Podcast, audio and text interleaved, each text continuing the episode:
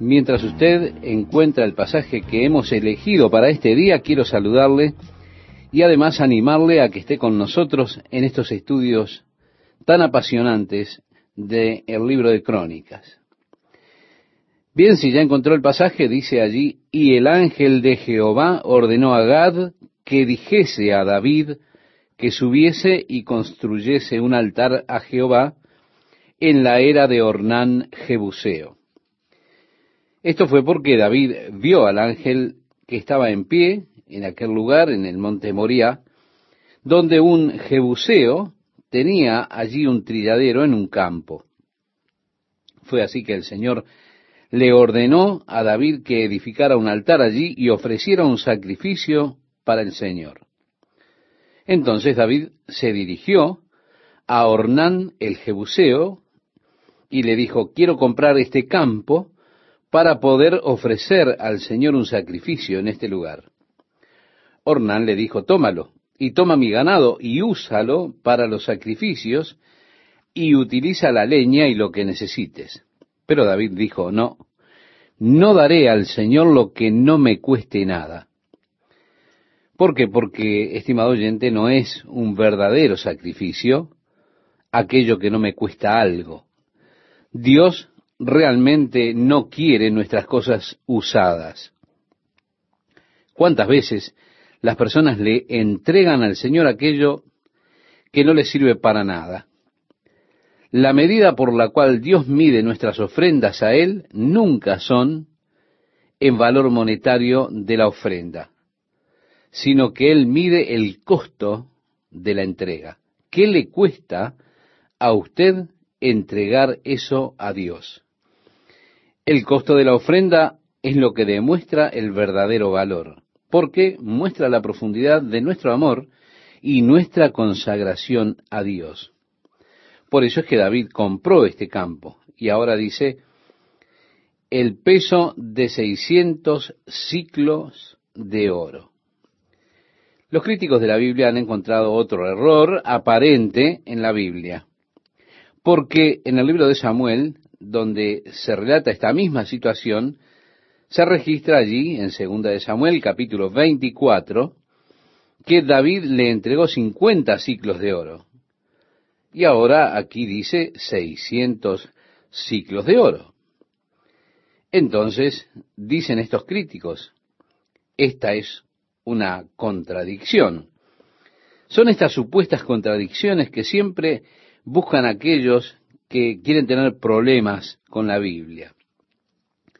Pero como ya hemos dicho, estas contradicciones generalmente tienen una explicación muy simple. Y el estudio del texto hebreo lo ayudará en la explicación de este problema en particular, porque en el hebreo se nos dice que la palabra utilizada, donde él compra el trilladero, allí se utiliza una palabra en hebreo que es la palabra Macón, la cual significa toda el área alrededor. Él compró todo el campo. Ahora, él pagó 50 ciclos de oro por el trilladero, pero luego él entrega 600 ciclos por todo el campo que estaba en esos alrededores, porque él compró todo el terreno. Él decidió que habría de construir un templo para Dios aquí. Así que realmente no tenemos ninguna contradicción en absoluto. Él hizo dos compras separadas. Reitero, una fue la del trilladero, luego una por todo el lugar. La palabra lugar, siendo la palabra hebrea macón, es la que indica que él compró todo el lugar por 600 ciclos de oro. Ahora, 50 ciclos de oro solamente pagó por el trilladero. Otra contradicción que se disuelve y la Biblia, como siempre, permanece como palabra de Dios verdadera. ¿No lo hace feliz esto, estimado oyente?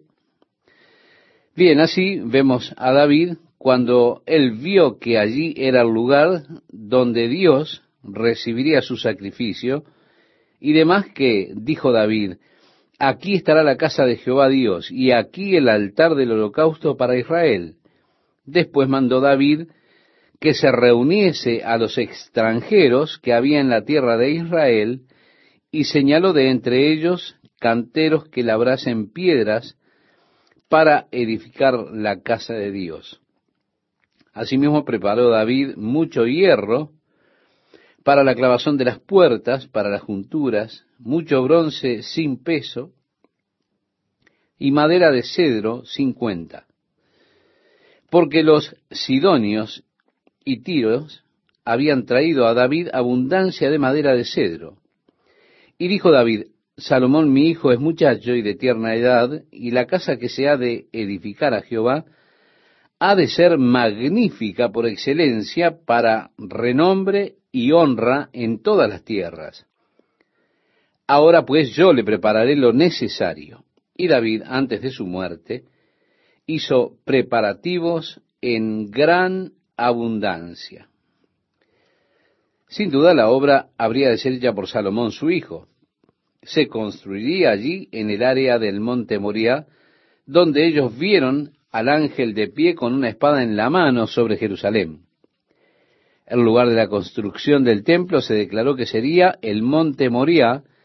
Esto fue así en el segundo libro de las crónicas y ya lo veremos.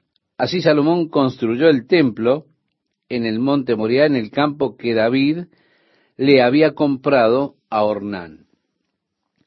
El monte Moriah es recordado por todos nosotros, los creyentes, porque precisamente fue en el monte Moriah que Abraham llevó a su hijo Isaac para ofrecerlo como sacrificio al Señor. Cuando Dios le detuvo la mano, y sabemos que es muy significativo este hecho de que Dios guiara a Abraham a un monte que él le mostraría. Él le dijo luego, el monte Moriah. Le llevó tres días de viaje, el tiempo en que Dios le ordenó ofrecer a su hijo. El monte Moriah se convirtió en el lugar de los sacrificios en el cual la nación de Israel luego ofrecía sus sacrificios a Dios. David dijo, esta es la casa del Señor, este es el lugar del altar de Dios. Era allí precisamente, en el monte Moriah. El lugar del templo realmente estaba a un lado, no en la cima del monte. El lugar del altar de Dios, el lugar de los sacrificios, estaba en la cima del monte Moria, el área del Gólgota, y allí es, por supuesto, donde Jesucristo, nuestro Salvador, fue crucificado por nuestros pecados, precisamente en la cima del monte Moria. Así que David adquirió este lugar en particular y ellos construyeron allí el templo del Señor. Llegamos al capítulo 22. En el versículo 6 leemos, llamó entonces David a Salomón su hijo. Él ya había reunido a los hombres de Israel, pero ahora llama a su hijo Salomón. ¿Y qué ocurre? Dice el relato, y le mandó que edificase casa a Jehová Dios de Israel. Y dijo David a Salomón, Hijo mío, en mi corazón tuve el edificar templo al nombre de Jehová mi Dios. Mas vino a mí palabra de Jehová diciendo, Tú has derramado mucha sangre y has hecho grandes guerras. No edificarás casa a mi nombre porque has derramado mucha sangre en la tierra delante de mí. He aquí te nacerá un hijo, el cual será varón de paz, porque yo le daré paz de todos sus enemigos en derredor. Por tanto su nombre será Salomón. Y yo daré paz y reposo sobre Israel en sus días. Él edificará casa a mi nombre, y él me será a mí por hijo, y yo le seré por padre. Y afirmaré el trono de su reino sobre Israel para siempre. Ahora pues, hijo mío, Jehová esté contigo y seas prosperado y edifiques casa a Jehová tu Dios, como él ha dicho de ti. Y Jehová te dé entendimiento y prudencia, para que cuando gobiernes a Israel guardes la ley de Jehová tu Dios. Entonces serás prosperado si cuidares de poner por obra los estatutos y decretos que Jehová mandó a Moisés para Israel. Esfuérzate, pues, y cobra ánimo, no temas ni desmayes. David tenía estos puntos admirables, pero también tenía sus puntos débiles. David la mayoría del tiempo fue un no muy buen padre. Como resultado de eso, él tuvo problemas con sus hijos.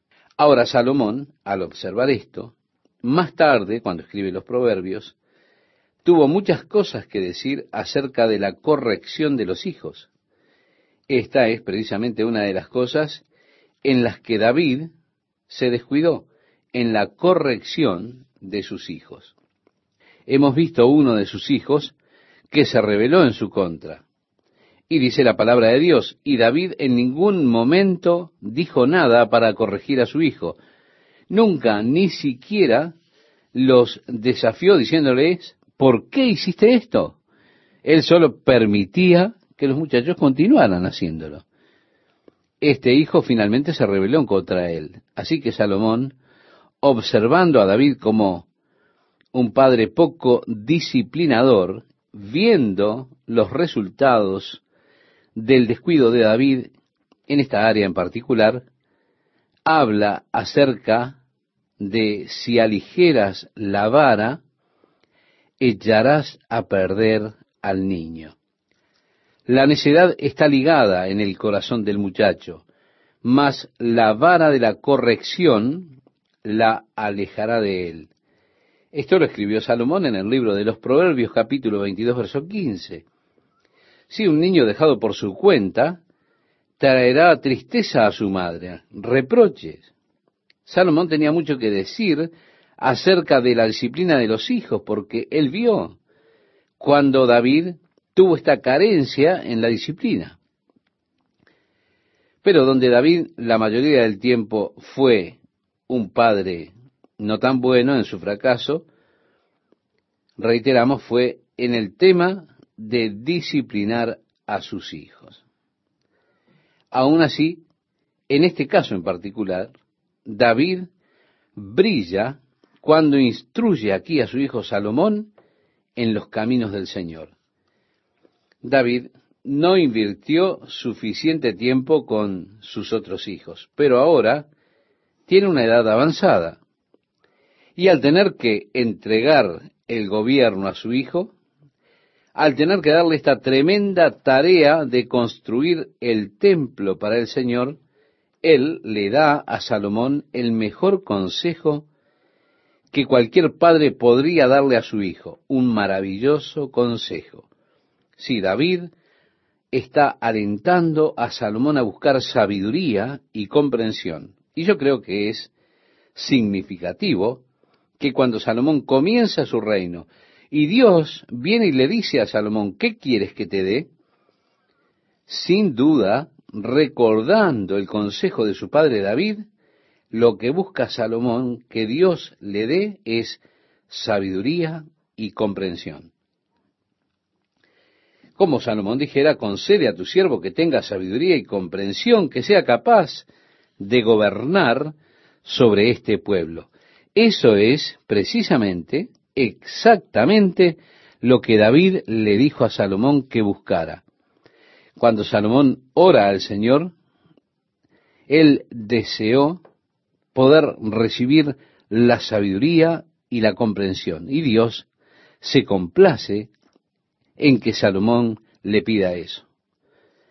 Y le responde de esta manera, porque no pediste fama o riquezas sino sabiduría y entendimiento, yo no solo te daré lo que pides, sino que te daré aquello que no pediste. Te daré fortuna y fama para que tu fama sea conocida por el mundo. Sin duda Salomón estaba recordando esas sagaces palabras de su padre en cuanto a buscar sabiduría y entendimiento. Pero también le dice David, y camina en los estatutos y juicios y mandamientos del Señor para que prosperes. En el Salmo primero, estimado oyente, usted puede ver que David vincula la prosperidad con guardar la ley de Dios. En muchos lugares de las Escrituras se conectan estas cosas. Cuando Moisés coloca la autoridad sobre Josué, lo que él le encomienda es meditar en la ley y en los mandamientos, y le dice, porque entonces harás prosperar tu camino y todo te saldrá bien. Esto lo podemos leer en el libro de Josué, capítulo 1, versículo 8.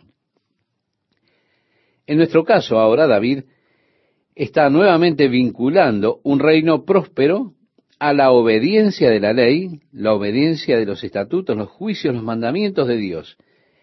En otras palabras, la ley son las reglas de Dios para una vida feliz y próspera. ¿Se da cuenta? Hay reglas espirituales que gobiernan en el universo o leyes espirituales, así como hay leyes físicas que gobiernan el universo en el que vivimos. Nosotros estamos muy conscientes en cuanto a las leyes físicas. Todos ustedes, por ejemplo, están quizás sentados en este momento en sus sillas en lugar de estar flotando por la habitación. ¿Por qué? Porque hay una ley llamada la ley de la gravedad. Ahora, conociendo y comprendiendo la ley, yo no salgo a desafiar esta ley de la gravedad porque yo sé también que eso me traería problemas. No estoy chequeando día tras día para ver si esa ley funciona. Tampoco la desafío porque yo no pueda precisamente comprender cómo es que funciona. Ahora, si yo desafío esa ley, voy a sufrir. Sea que la entienda o no, aún así, yo sé que eso va a funcionar. Hay una ley de magnetismo, una ley de electricidad, hay ciertas leyes naturales que gobiernan nuestro universo. Nosotros somos conscientes de ellas. También aprendemos a utilizarlas. Nosotros también sabemos acatarlas y respetarlas. Del mismo modo, estimado oyente, hay ciertas leyes espirituales que gobiernan en el mundo espiritual, en el universo espiritual. Y a pesar de que usted tal vez no las comprenda, no sepa cómo es que ellas operan, ellas aún así funcionan. Y será sabio de parte de usted que aprenda a vivir respetando esas leyes. Por supuesto, usted puede utilizarlas y obtener grandes ventajas. Dios ha establecido esas leyes espirituales. Hay leyes para la felicidad, para la prosperidad, para muchas cosas que gobiernan nuestras vidas y Dios las ha establecido. Yo no puedo comprender cómo es que operan ellas. Eso no es lo que las mantiene funcionando. Ahora, ¿cómo es posible que cuando me entrego más, cuanto más yo me entrego a Dios, más voy a recibir? Esto no tiene sentido para mí. Aún así, la Biblia lo declara y se cumple. Dice, dad y se os dará, medida buena, apretada, remecida y rebosando, darán en vuestro regazo. Porque con la medida que medís, os volverán a medir. El que siembra escasamente, también dice otro pasaje, también segará escasamente, y el que siembra generosamente, generosamente segará. Usted puede encontrar estos pasajes en el Evangelio de Lucas, capítulo 6, verso 38, y en la segunda carta a los Corintios en el capítulo 9, versículo 6. Oh, yo estoy comenzando ahora a comprender un poco más. Bien, es un principio y funciona. Cuanto más usted le da a Dios, Dios le devuelve mucho más a usted en medida buena, apretada, remecida y rebosando. Se da cuenta, esa es una ley espiritual. No puedo explicar cómo es que opera. Todo lo que puedo hacer es afirmar que sí funciona. Hay leyes espirituales que gobiernan el universo. Muchas personas, debido a que no pueden comprenderlas, fracasan en utilizarlas. De esa manera carecen de los beneficios de obedecerlas. Ahora, ¿qué si usted dijera que no utilizará ningún aparato eléctrico hasta no comprender totalmente las leyes de la electricidad? Piense en todos los beneficios que usted se estaría perdiendo, mientras espera comprender completamente la ley de la electricidad antes de utilizarla para su beneficio. Aún así hay personas que dicen esto acerca de las leyes espirituales. Dicen, yo no comprendo cómo funcionan y por eso ellos no las utilizan. De esa manera, estimado oyente, ellos se pierden las ventajas que tienen las leyes espirituales que Dios ha establecido. ¿Qué tal amigos? ¿Cómo están? Básicamente, la ley que Dios dio era una ley de prosperidad, de felicidad. Bendito, feliz o bienaventurado el varón que no anduvo en consejo de malos, ni estuvo en camino de pecadores, ni en silla de escarnecedores se ha sentado, sino que en la ley de Jehová está su delicia, y en su ley medita de día y de noche. Será como árbol plantado junto a corrientes de aguas, que da su fruto en su tiempo y su hoja no cae, y todo lo que hace prosperará. Esto dice así el Salmo primero, desde el versículo 1 al versículo 3, que usted sin duda debe conocer. Así que David relata esto en el primer Salmo.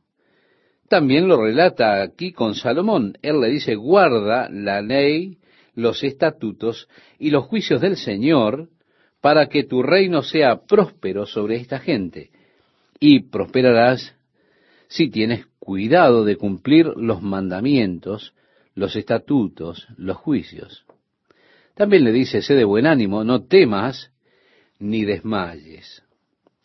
En el capítulo 22 de Primera de Crónicas, desde el versículo 14 al 16, leemos, He aquí yo con grandes esfuerzos he preparado para la casa de Jehová cien mil talentos de oro y un millón de talentos de plata, y bronce y hierro sin medida, porque es mucho. Asimismo he preparado madera y piedra, a lo cual tú añadirás. Tú tienes contigo muchos obreros, canteros, albañiles, carpinteros, y todo hombre experto en toda obra. Del oro, de la plata, del bronce y del hierro no hay cuenta. Levántate y manos a la obra, y Jehová esté contigo. Así, estimado oyente, es el modo en que la obra de Dios se hace. Levántate, manos a la obra, y Jehová esté contigo. Asimismo mandó David a todos los principales de Israel que ayudasen a Salomón su hijo, diciendo, ¿No está con vosotros Jehová vuestro Dios, el cual os ha dado paz por todas partes? Porque Él ha entregado en mi mano a los moradores de la tierra, y la tierra ha sido sometida delante de Jehová y delante de su pueblo. Poned pues ahora vuestros corazones y vuestros ánimos en buscar a Jehová vuestro Dios y levantaos y edificad el santuario de Jehová Dios, para traer el arca del pacto de Jehová y los utensilios consagrados a Dios a la casa edificada al nombre de Jehová. Siendo pues David ya viejo y lleno de días, hizo a Salomón su hijo rey sobre Israel. Estimado oyente, David comenzó a publicar el orden del sacerdocio, el sacerdocio levítico. Ahora David demuestra que no solamente es un rey poderoso, un líder, sino también muestra que es un excelente administrador. Cuando entramos al capítulo 23, encontramos que David estableció el sacerdocio y la primera cosa que estableció, dice, y juntando a todos los principales de Israel, y a los sacerdotes y levitas fueron contados los levitas de treinta años arriba, y fue el número de ellos por sus cabezas contados uno por uno, treinta y ocho mil. De estos, veinticuatro mil para dirigir la obra de la casa de Jehová, y seis mil para gobernadores y jueces. Además, cuatro mil porteros y cuatro mil para alabar a Jehová, dijo David, con los instrumentos que he hecho para tributar alabanzas. Bien, parece que David era un inventor. Él inventó instrumentos. Él era un músico. Tenía ese lado artístico en su personalidad, en su naturaleza, pero con todo él era un excelente administrador. Él era un rey y era un tremendo guerrero. Un hombre con talentos realmente atrayentes. Así que vemos este establecimiento que hizo en primer término. Ahora bien, 24.000 sacerdotes. Eso es más sacerdotes de los que usted necesita para un servicio dominical. Así que David estableció órdenes para los sacerdotes para que pudieran servir dos semanas cada año. Así fue que en su orden decretado, usted, si fuera sacerdote, vendría y cumpliría con los servicios de sacerdote en el templo por ese periodo de un par de semanas. Luego usted volvería a su hogar, a su campo y demás, y cuidaría de sus propias cosas, sus propios asuntos. Así es que en el Nuevo Testamento nosotros encontramos esta orden que David estableció que continúa hasta el tiempo de Cristo. ¿Por qué? Porque Zacarías, el sacerdote, él era de la orden de Abía, y estaba allí conforme a su asignatura para ministrar en el templo. Era su deber ofrecer incienso en el tiempo del sacrificio. Mientras él estaba ofreciendo ese incienso delante del Señor, fue allí precisamente cuando el ángel Gabriel le apareció y le dijo que su esposa Elizabeth iba a tener un hijo llamado Juan y habría de ser el precursor del Mesías.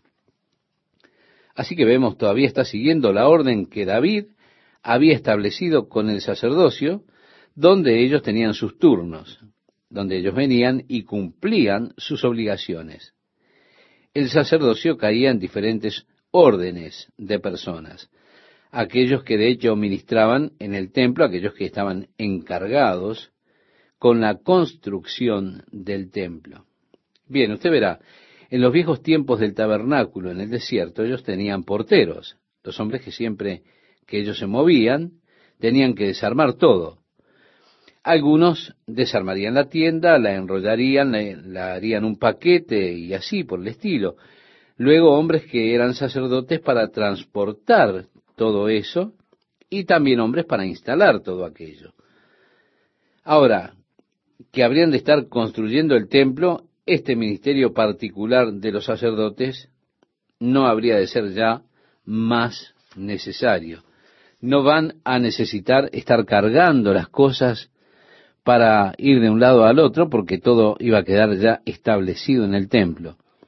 Así que ahora las diferentes tareas fueron creadas. La tarea que a mí me resulta muy hermosa es la de los cuatro mil que estaban allí pasando sus días alabando a Dios, cantando y adorando al Señor con los diferentes instrumentos y simplemente teniendo ese tiempo de adoración a Dios constante que surgía allí en el templo. Eso para mí es realmente hermoso. Yo creo que es hermoso que las alabanzas estén permanentemente subiendo al Señor, desde el lugar donde nos congreguemos para adorarle, para aprender de él. Así que varias familias, por supuesto, tenemos ahora los nombres y demás que vamos a pasar por alto en nuestro estudio. En el versículo 30 del capítulo 23, su trabajo era para asistir cada mañana todos los días a dar gracias y tributar alabanzas a Jehová y asimismo por la tarde. Vemos cada mañana, cada tarde había quienes estaban simplemente parados allí, adorando al Señor y dando gracias a Dios. Hermoso, realmente hermoso. Ahora el orden de los sacerdotes, los 24 o las 24 órdenes de aquellos que iban a ministrar, en lo cual ofrecían sacrificio e incienso y demás, son dados ahora en el capítulo 24, versículo 2 hasta el versículo 19. Luego tenemos los hijos de Coat que estaban divididos por sus deberes luego los meraritas. En el capítulo 25, desde el verso 1 leemos, Asimismo David y los jefes del ejército apartaron para el ministerio a los hijos de Asaf, de Gemán y de Jedutún, para que profetizasen con arpas, salterios y címbalos, y el número de ellos, hombres idóneos para las obras de su ministerio, fue, bueno, y da el número allí.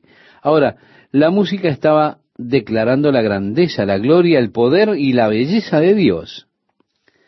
Por eso, si usted es músico, piense que cuando usted va a escribir una música, tiene que dejar que ésta exprese la grandeza, la gloria, el poder de Dios, hablando así de las glorias de Dios a través de la música, por supuesto.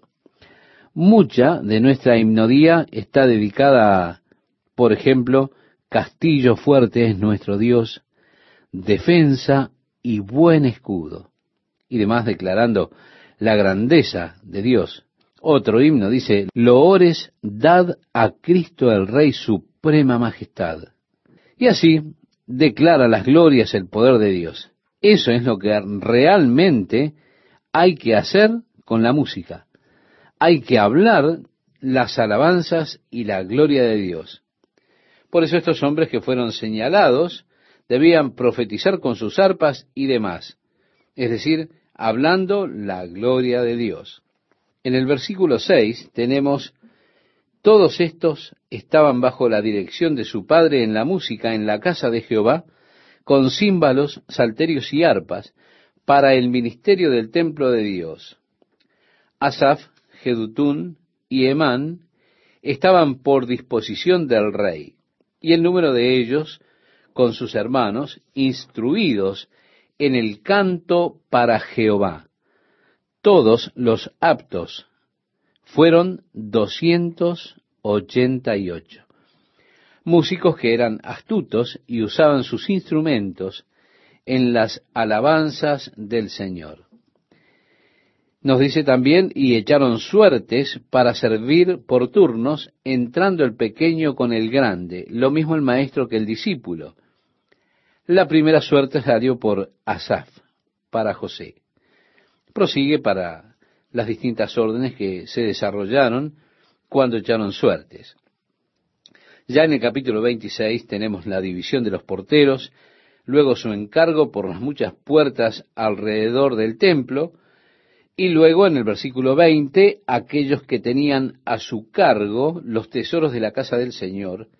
Y curiosamente en el versículo 26 tenemos, este Selomit y sus hermanos tenían a su cargo todos los tesoros de todas las cosas santificadas que había consagrado el rey David.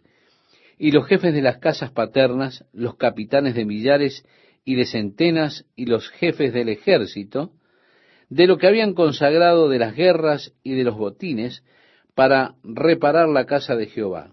Asimismo, todas las cosas que había consagrado el vidente Samuel y Saúl, hijo de Cis, Abner, hijo de Ner, y Joab, hijo de Sarvia, y todo lo que cualquiera consagraba estaba a cargo de Selomit y de sus hermanos.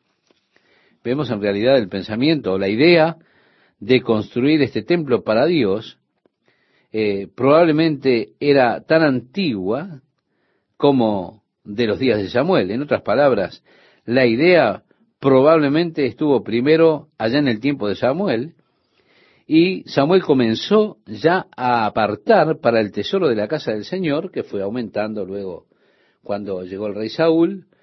Por supuesto, también los generales de David trajeron los botines de guerra, y los colocaron allí para construir la casa del Señor. Luego varios de los sacerdotes fueron establecidos por jueces en la tierra para escuchar los distintos casos que trataban con asuntos religiosos. Y así esto, este curso fue establecido en el capítulo 27. Nos dice había doce capitanes, uno por cada mes para supervisar un mes en particular.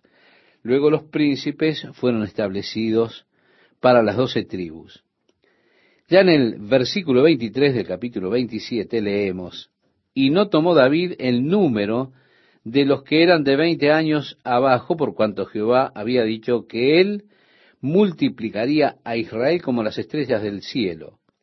Joab, hijo de Sarbia, había comenzado a contar, pero no acabó, pues por esto vino el castigo sobre Israel, y así el número no fue puesto en el registro de las crónicas del rey David. Luego tenemos, estimado oyente, la administración personal de David, de su propia riqueza personal.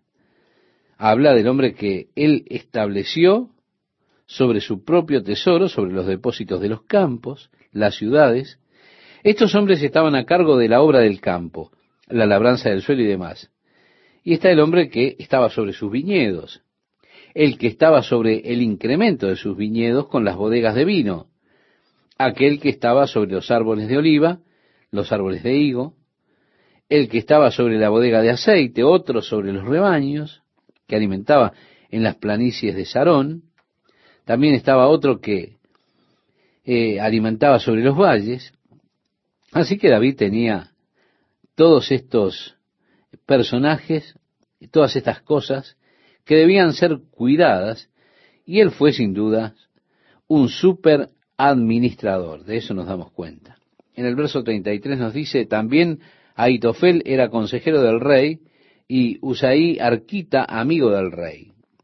Después de Aitofel estaba Joyada, hijo de Benaía y Abiatar, y Joab era el general del ejército del rey. Ya en el capítulo 28, yendo adelante en nuestro estudio, en el versículo 1 leemos, reunió David en Jerusalén a todos los principales de Israel, los jefes de las tribus, los jefes de las divisiones que servían al rey, los jefes de millares y de centenas, los administradores de toda la hacienda y posesión del rey y de sus hijos, y los oficiales y los más poderosos y valientes de sus hombres. Sí, aquí hay una gran congregación de personas importantes. Y nos dice también este pasaje, y levantándose el rey David, puesto en pie, dijo, oídme, hermanos míos, y pueblo mío. Yo tenía el propósito de edificar una casa en la cual reposara el arca del pacto de Jehová y para el estrado de los pies de nuestro Dios. Y había ya preparado todo para edificar, mas Dios me dijo, tú no edificarás casa a mi nombre, porque eres hombre de guerra y has derramado mucha sangre. Pero Jehová, el Dios de Israel, me eligió de toda la casa de mi padre, para que perpetuamente fuese rey sobre Israel, porque a Judá escogió por caudillo, y de la casa de Judá a la familia de mi padre, y de entre los hijos de mi padre, se agradó de mí para ponerme por rey sobre todo Israel y de entre todos mis hijos, porque Jehová me ha dado muchos hijos. Eligió a mi hijo Salomón para que se siente en el trono del reino de Jehová sobre Israel. Y me ha dicho, Salomón tu hijo, él edificará mi casa y mis atrios, porque a éste he escogido por hijo y yo le seré a él por padre. Asimismo yo confirmaré su reino para siempre, si él se esforzare a poner por obra mis mandamientos y mis decretos, como en este día. Ahora pues, ante los ojos de todo Israel, congregación de Jehová, y en oídos de nuestro Dios, guardad e inquirid todos los preceptos de Jehová vuestro Dios, para que poseáis la buena tierra, y la dejéis en herencia a vuestros hijos después de vosotros, perpetuamente. Y tú, Salomón, hijo mío, reconoce al Dios de tu Padre, y sírvele con corazón perfecto y con ánimo voluntario, porque Jehová escudriña los corazones de todos y entiende todo intento de los pensamientos. Si tú le buscares, lo hallarás, mas si lo dejares, él te desechará para siempre. Sí, David ha congregado todos los hombres de Israel. ¿Lo ve? Allí están los líderes, todos los jefes. Y lo que es la meta, lo que es el deseo de David, es pasar a la posteridad. La grandeza, la bendición y la gloria de un reino que es gobernado por Dios. Al mirar usted al reino bajo David, esto fue un reino definitivamente gobernado por Dios. David fue muy cuidadoso en buscar a Dios, excepto en aquellos casos donde él falló. Ahora, mientras se prepara para partir, él se levanta y le dice a estas personas, miren, caminen en los mandamientos de Dios para que sus hijos disfruten las mismas cosas que ustedes disfrutaron en esta tierra. No es suficiente que disfrutemos las bendiciones de libertad en una sociedad libre. Debería, estimado oyente, ser nuestro propósito y deseo pasarle a nuestros hijos la misma clase de bendición, de beneficio que nosotros disfrutamos. Pero, lamentablemente, nuestra nación está cayendo al precipicio rápidamente. Temo por el crecimiento de mis nietos. Me pregunto, ¿habrá algún lugar para ellos para realmente crecer en paz con Dios?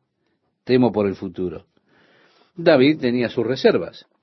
Él sabía que el secreto del éxito estaba en su relación con Dios. Por tanto, él está ahora animándoles para mantener esa relación con Dios, para que sus hijos pudieran disfrutar de estas cosas que ellos habían disfrutado. Hola amigas, amigos, qué gusto es para mí estar con ustedes nuevamente compartiendo juntos la palabra de Dios para hoy. David estableció para su hijo lo siguiente. Él le dijo, sigue a Dios, obedece los mandamientos, para que puedas morar en la tierra, para que tus hijos puedan morar en la tierra.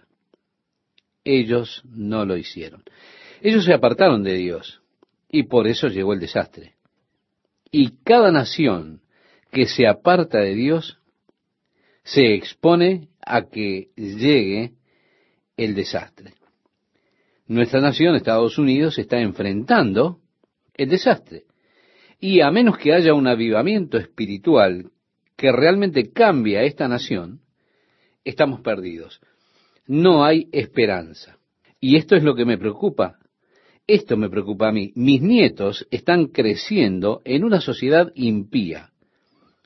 Son las mismas bendiciones y libertades que yo fui capaz de disfrutar, las que quiero para ellos. Pero lo que me duele es esto, es cómo está enfrentando nuestra nación el desastre.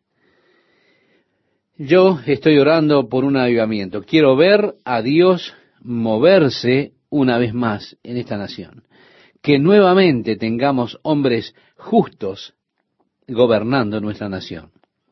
David estableció, sigue a Dios, obedece los mandamientos para que puedas morar en la tierra, para que tus hijos puedan morar en la tierra. Reitero, ellos pronto se apartaron de Dios y llegó el desastre. David, habiendo dirigido a los líderes, los príncipes, los gobernantes, los capitanes y demás, entonces ahora se dirige a Salomón y le da a Salomón algunos consejos muy importantes. Le dice, tú, Salomón, hijo mío, reconoce al Dios de tu Padre y sírvele con corazón perfecto. Vemos primeramente reconocer a Dios, servirle de completo o por completo de corazón. Qué buen consejo, ¿verdad? Reconoce a Dios, hijo. Continúa diciendo, sírvele con corazón perfecto y con ánimo voluntario, porque Jehová escudriña los corazones de todos y entiende todo intento de los pensamientos. Si tú le buscares, lo hallarás, mas si lo dejares, él te desechará para siempre. La verdad básica acerca de Dios podemos decir que es esto que acaba de afirmar David. Reconocerle, servirle con corazón perfecto, con ánimo voluntario. ¿Por qué? Porque Dios conoce su corazón. Dios conoce sus pensamientos. Usted, estimado oyente, no puede esconderle nada a Dios. Si usted lo busca a Él, usted será una persona próspera. Continúa nuestro relato bíblico diciendo, mira pues ahora que Jehová te ha elegido para que edifiques casa para el santuario, esfuérzate y hazla. Y David dio a Salomón su hijo el plano del pórtico del templo y sus casas, sus tesorerías, sus aposentos, sus cámaras y la casa del propiciatorio.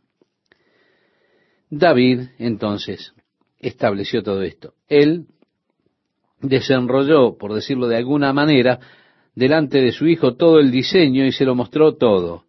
Y le dijo, el Señor me entregó esto por el Espíritu. Así que David realmente fue inspirado por Dios en el diseño de estos planos del nuevo templo, los pórticos y demás cosas. Realmente, a pesar de que él no fue capaz de construirlo, Dios no lo quiso, seguramente él tuvo una gran parte en esto. Él dibujó los planos, él juntó todos los materiales y él le dijo a Salomón, muy bien, ahora ve y hazlo. En Primera de Crónicas capítulo 28, estamos considerando ahora el versículo 19, nos dice, todas estas cosas, dijo David, me fueron trazadas por la mano de Jehová, que me hizo entender todas las obras del diseño. Es decir, vinieron a él por inspiración de Dios, la construcción y cómo debía de ser construido. Así como Moisés fue dirigido por Dios en la construcción del tabernáculo, también David fue dirigido por el Espíritu de Dios en cuanto a los patrones del templo, es decir, a los planos y demás cosas. Siguiendo nuestra lectura, dijo además David a Salomón su hijo, anímate y esfuérzate y manos a la obra, no temas ni desmayes, porque Jehová Dios, mi Dios, estará contigo. Él no te dejará, ni te desamparará, hasta que acabes toda la obra para el servicio de la casa de Jehová. He aquí los grupos de los sacerdotes y de los levitas para todo el ministerio de la casa de Dios estarán contigo en toda la obra. Asimismo, todos los voluntarios e inteligentes para toda forma de servicio, los príncipes y todo el pueblo para ejecutar todas tus órdenes. Después dijo el rey David a toda la asamblea, solamente a Salomón mi hijo ha elegido Dios. Eres joven y tierno de edad, y la obra grande, porque la casa no es para hombres, sino para Jehová Dios. Yo con todas mis fuerzas he preparado para la casa de mi Dios oro para las cosas de oro, plata para las cosas de plata, bronce para las de bronce, y hierro para las de hierro, y madera para las de madera, y piedras de ónice, piedras preciosas, piedras negras, piedras de diversos colores, y toda clase de piedras preciosas, y piedras de mármol en abundancia. Además de esto, por cuanto tengo mi afecto en la casa de mi Dios, yo guardo en mi tesoro particular oro y plata que, además de todas las cosas, que he preparado para la casa del santuario, he dado para la casa de mi Dios. Tres mil talentos de oro, de oro de Ofir, y siete mil talentos de plata refinada para cubrir las paredes de las casas, oro, pues, para las cosas de oro, y plata para las cosas de plata, y para toda la obra de las manos de los artífices. ¿Y quién quiere hacer hoy ofrenda voluntaria a Jehová? Entonces los jefes de familia y los príncipes de las tribus de Israel, jefes de millares y de centenas, con los administradores de la hacienda del rey, ofrecieron voluntariamente. Y dieron para el servicio de la casa de Dios cinco mil talentos y diez mil dracmas de oro, diez mil talentos de plata, dieciocho mil talentos de bronce y cinco mil talentos de hierro, y todo el que tenía piedras preciosas las dio para el tesoro de la casa de Jehová en mano de Jehiel Gersonita. Y se alegró el pueblo por haber contribuido voluntariamente, porque de todo corazón ofrecieron a Jehová voluntariamente. Así que vemos, estimado oyente, ¿cómo le daremos a Dios? Solo de esta manera. Debemos darle con un corazón voluntario, con un corazón perfecto, con regocijo, de lo que usted pueda, pero dé con un corazón libre y con regocijo. Mire, Dios no quiere que usted le entregue algo a Él bajo presión. Dios no quiere que usted le dé algo a Él porque usted es forzado u obligado a hacerlo, porque Dios nunca quiere que usted se queje acerca de lo que usted le da a Él. Qué insulto es para Dios que una persona se eh, queje por lo que ha entregado para la obra de Dios. Eso es horrible. Dios nunca quiere que eso suceda. Por consiguiente, Él siempre quiere que su ofrenda sea de propio corazón, de su propio corazón, de su propia voluntad, y que lo haga con alegría. Que lo que usted propuso en su corazón, darlo a Dios, sea voluntario y con alegría. Aquello que usted pueda dar alegremente, entréguelo. Aquello que usted no pueda darlo alegremente, no lo dé. Si usted, estimado oyente, no puede hacerlo con un corazón alegre, con voluntad, entonces es mucho mejor no dar nada, porque eso no tendrá valor delante de Dios. Dios no está interesado en eso. Así que estos hombres dieron con un corazón totalmente voluntario para el Señor. Y allí entonces hubo un gran regocijo. Es que hay gozo real cuando le damos algo alegremente a Dios. El versículo 10 dice, Asimismo se alegró mucho el rey David y bendijo a Jehová delante de toda la congregación, y dijo David, Bendito seas tú, oh Jehová, Dios de Israel nuestro Padre, desde el siglo y hasta el siglo. Tuya es, oh Jehová, la magnificencia y el poder, la gloria, la victoria y el honor, porque todas las cosas que están en los cielos y en la tierra son tuyas. Tuyo, oh Jehová, es el reino, y tú eres excelso sobre todos. El versículo 11 aquí suena como la frase final de la oración del Señor, porque tuyo es el reino y el poder y la gloria para siempre. Recuerda, en el capítulo 6 de Mateo, versículo 13, en ese pasaje conocido como el Padre Nuestro, el Señor termina su oración de esa manera. Sería bueno que usted lo mire nuevamente. Tuya es, oh Jehová, la magnificencia y el poder y la gloria, la victoria y el honor.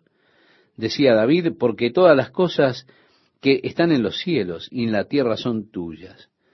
Tuyo, oh Jehová, es el reino, y tú eres excelso sobre todos.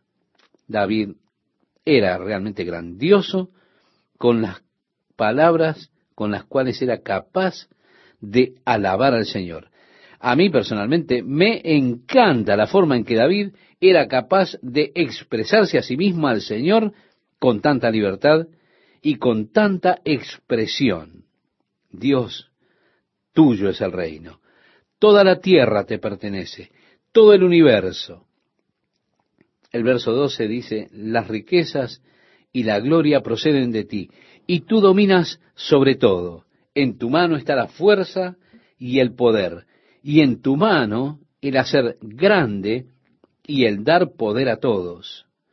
Ahora, pues, Dios nuestro, nosotros alabamos y loamos tu glorioso nombre, porque ¿quién soy yo y quién es mi pueblo para que pudiésemos ofrecer voluntariamente cosas semejantes? Pues todo es tuyo, y de lo recibido de tu mano te damos.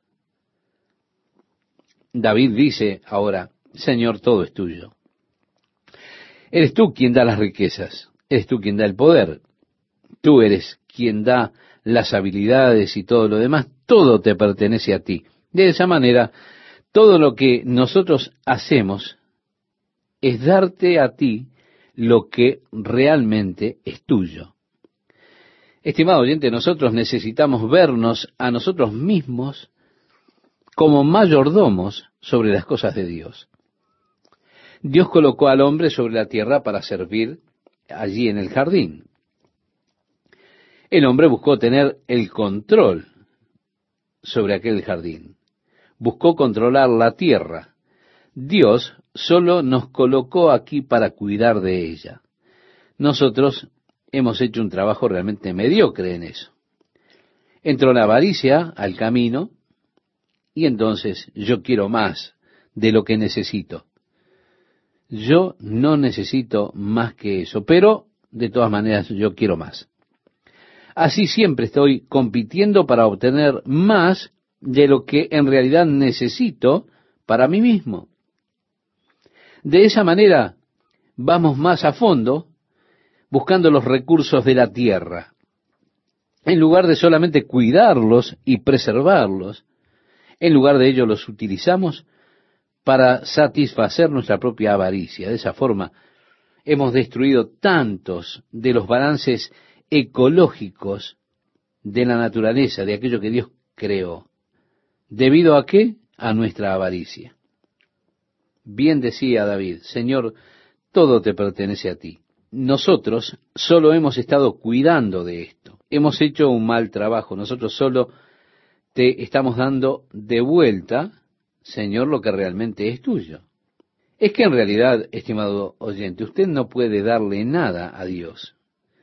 Bien decía David, ¿quién soy yo y quién es mi pueblo para que pudiésemos ofrecer voluntariamente cosas semejantes? Para mí, dar es uno de los privilegios más tremendos que Dios nos ha otorgado. Que yo pueda darle a Dios, realmente, Dios no necesita nada de lo que yo tengo, pero Él me permite en su amorosa voluntad que le dé a Él de todos modos. Y además Él me bendice por darle a Él, no porque Él lo necesite, sino porque yo necesito las bendiciones. Así que Dios me permite el privilegio de darle a Él para que luego Él pueda darme los beneficios de lo que yo le doy.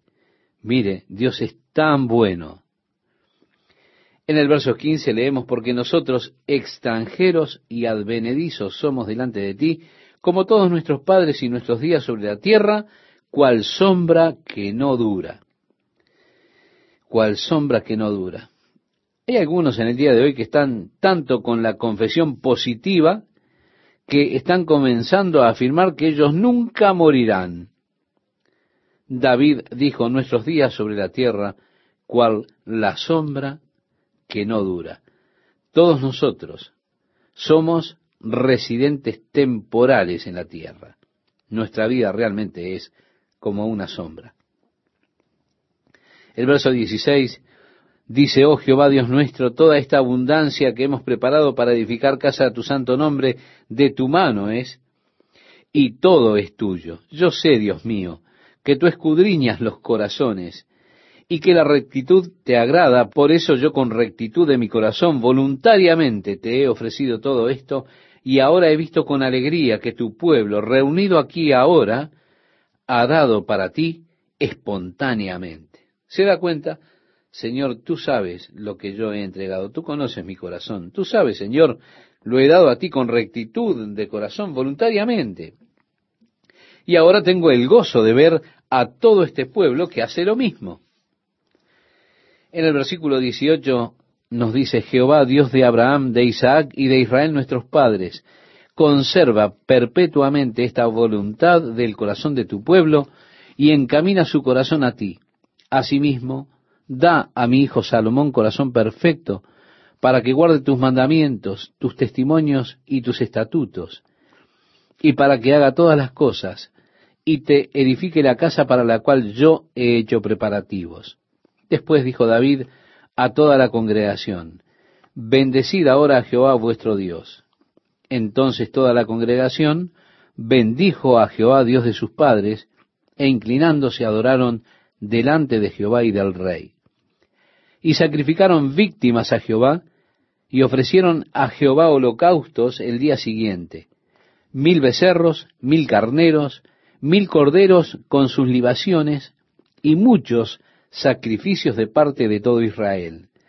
Y comieron y bebieron delante de Jehová aquel día con gran gozo. Y dieron por segunda vez la investidura del reino a Salomón, hijo de David, y ante Jehová le ungieron por príncipe y a Sadoc por sacerdote. Así que hubo una gran celebración de adoración a Dios, la fiesta que estaba asociada con esa adoración. estos sacrificios, mil becerros, mil carneros, mil corderos y demás, ellos estaban haciendo una gran parrillada realmente y estaban comiendo allí.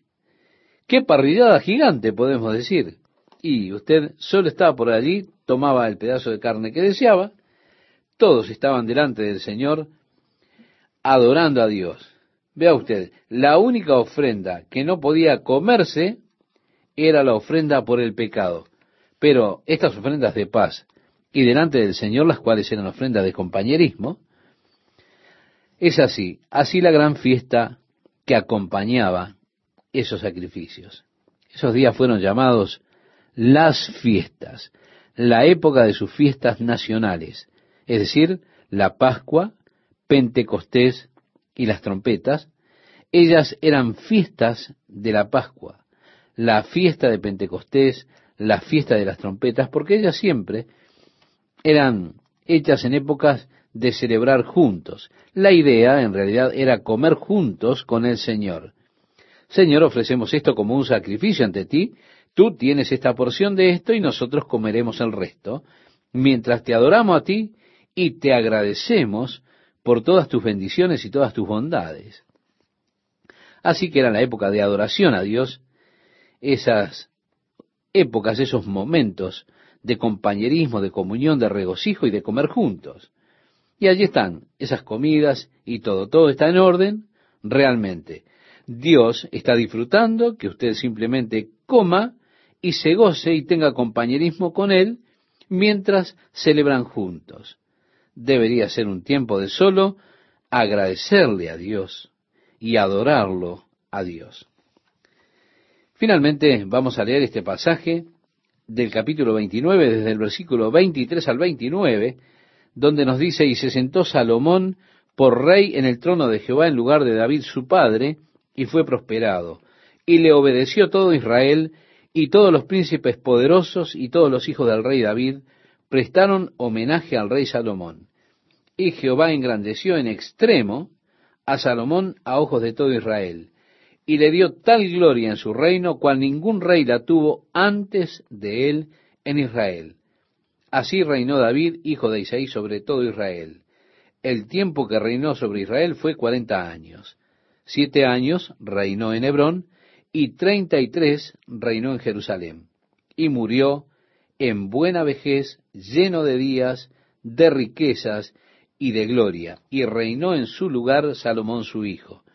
Y los hechos del rey David, primeros y postreros, están escritos en el libro de las crónicas de Samuel Vidente, en las crónicas del profeta Natán y en las crónicas de Gad Vidente. Sí, estos tres hombres fueron profetas. Cada uno de ellos se ve que escribió un libro. Por supuesto, nosotros tenemos el primero y el segundo libro de Samuel, pero no tenemos eh, lo que escribió Natán y el profeta Gad. Son libros que se han perdido. Y termina diciendo con todo lo relativo a su reinado y su poder y los tiempos que pasaron sobre él y sobre Israel y sobre todos los reinos de aquellas tierras. Sí, estimado oyente, nosotros llegamos ahora al final de la historia de este buen amigo, el rey David.